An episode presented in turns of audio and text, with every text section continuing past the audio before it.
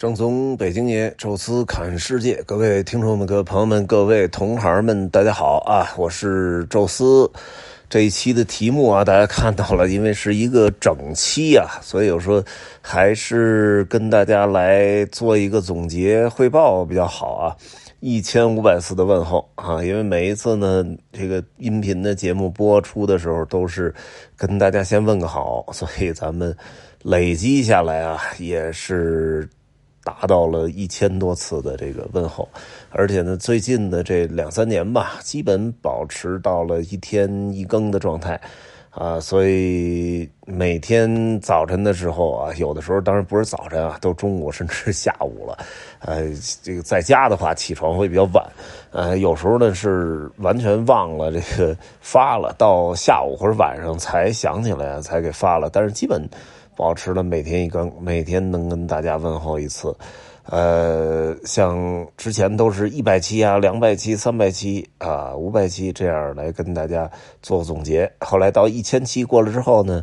就像一千二、一千三、一千五、一千四，这都好像没有特意的再跟大家来回顾啊、聊聊天这次呢是一千五百期啊，正好卡在我们。川藏饼茶茶的这个系列中间，所以我说干脆就插播一期吧，也跟大家的随意的聊聊。话说呢，最早最早啊，这个节目叫《宙斯评天下》，呃，是一个评论节目啊，评论员文章。结果发现呢，哎呀，这个好像没那么多可评的啊，因为我人也不是一个特别爱评论别人啊、评价什么什么事儿的人，我的立场又没那么尖锐，呃。可以算中左吧，就是也也不右翼啊，也也不极左。整体来讲呢，就是说的相对比较中庸的那个评论，其实也没啥意思。后来说干脆就砍世界吧，因为砍的山这是最擅长的啊，这个比什么评论其实要好。虽然未必有评论的那么大的那种啊，制造出来那么大的冲突，哎，让大家能够加入到讨论啊。我那听众群里经常也有那个就是。聊到什么，大家就讨论的极其热烈啊，然后很多人都加入，哎，这个这个争论啊，比如说一说到政治啊，一说到什么中医啊，一说到什么就是各种各样的这个奇奇怪怪的事儿吧，就是大家的争论的头破血流的啊，其实也说你谁赢了也没啥用，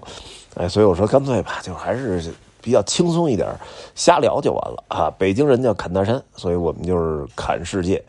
呃，也砍了有个一千多期了哈，呃，我自己感觉还挺好。哎，最开始在挪威啊，第一次应该是在挪威的贝尔根啊，我记得当时是在贝尔根的酒店啊，正好客人呢也都没啥事了，躺床上休息。呃，这个时候呢，说干脆录这么一个短的音频节目啊，结果自己其实都没想到。我记得当时说就是先说个一百七，后来一百七快说到的时候说。那那不行，就说个这个这个五百期，啊，五百期说到了，说的一千期，本来想一千期做收尾啊，结果也确实好像也没什么其他计划，啊，就继续聊吧。而且确实后来积这个积攒了很多的听友，哎，大家也形成了习惯，因为后后来一直跟我出去旅游啊什么的。呃，也反复的在劝我说：“你得坚持，你坚持。”我这睡眠就靠你了，因为一听你说话就开始犯困。哎，等于我这说三分钟啊，砍世界啊，前后边十分钟都没听见啊，三分钟咔就睡着了啊，呼噜声大挺响。所以后来得了一个绰号啊，叫“行走的褪黑素”，走到哪儿哒哒一说啊，说着说着大家就开始犯困。呃，我这回去川藏啊，等于后边也做一听友。呃，我前面剪我这视频啊，对，就是视频里边，因为我一直在讲解嘛，一直在说话，然后他就坐在车上听着我这个剪这个反复说这几句这视频的话，结果听着听着睡着了，睡得还挺香。呃，山路上翻山越岭的开开车啊，人家那个好，睡得还挺挺挺美的啊，所以我说这个真是催眠功效特别好。呃，所以这大家有这晚上睡不着觉的啊，就还是得多听我的音频。呃，另外呢，我想就是跟大家来说说的，就是这个也组织了有一年多的这个这个这个我们这个活动啊，应该是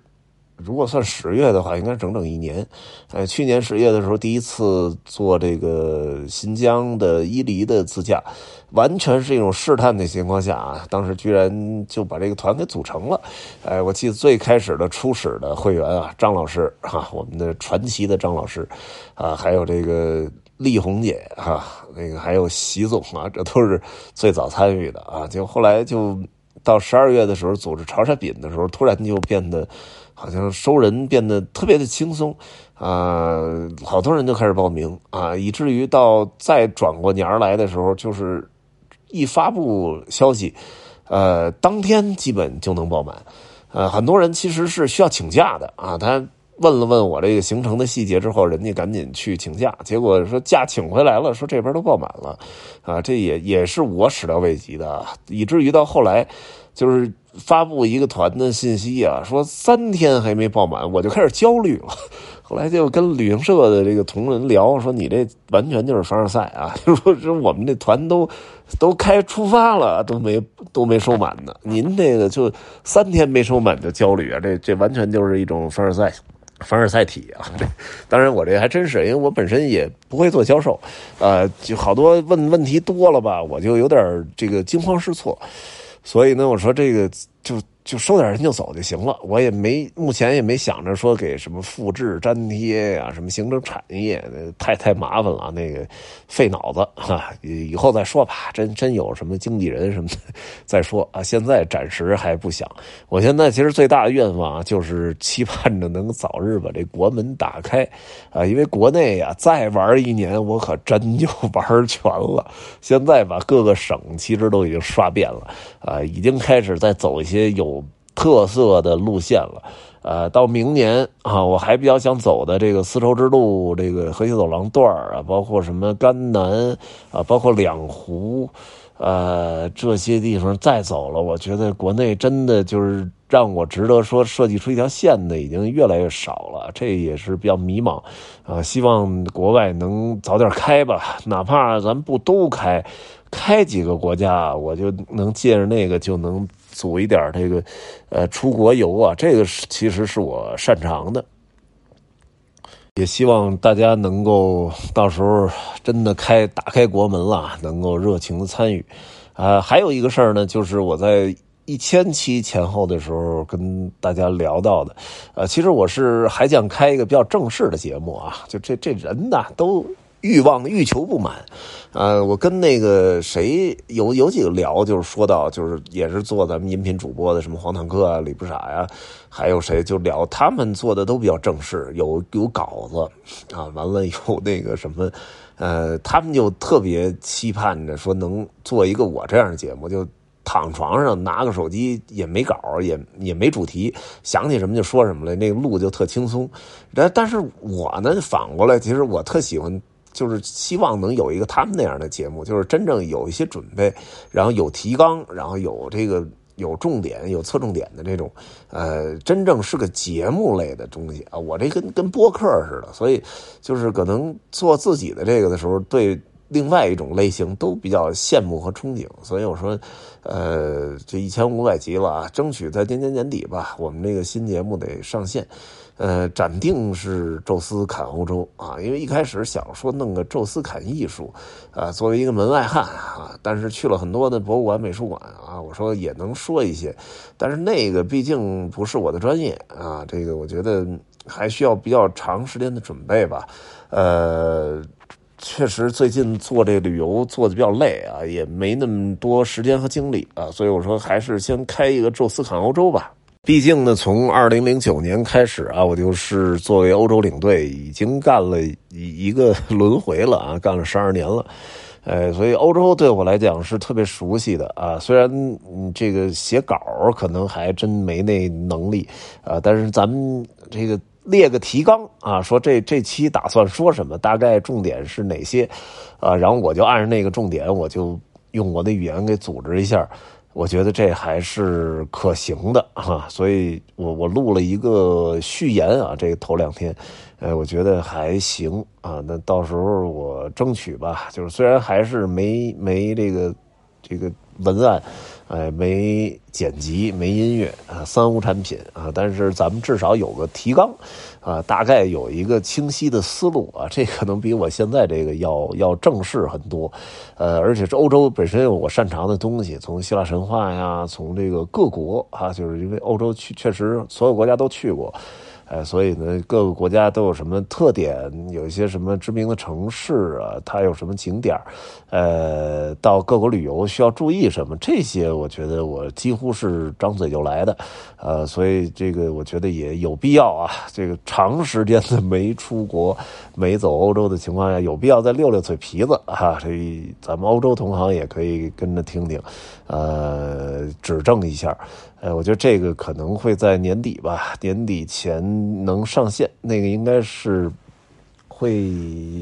可能定期一周一期，最多一周两期，呃，然后跟这个《宙斯侃世界》交叉着来来播出啊，也能做到每天都有新节目，呃，这我就觉得挺好，呃，希望能尽早上线吧。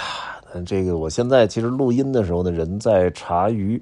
呃，也就是在开这个川藏已经结束了啊，然后这个丙察察这条路线也把就之前重复的从拉萨到林芝到波密这段走完了啊，等于现在是从波密这一天啊，那么一一口气儿开到了察隅，呃，这天是让我非常的惊喜啊，因为路上的。景色实在是太美了，而且又赶上一个非常好的天气啊！到时候我们在音频里，呃，聊到这个点的时候，会跟大家来细说啊。所以现在躺在床上呢，正好想到一千五百期啊，跟大家来回顾一下，总结一下啊，再来预报一下啊。这就是我们今天这期的内容吧，短小精悍啊。那下一期呢，我们还会恢复到这个。川藏丙察察的系列当中，欢迎大家继续收听啊！这一期呢，就跟大家聊到这儿吧，感谢各位收听，咱们下期再聊。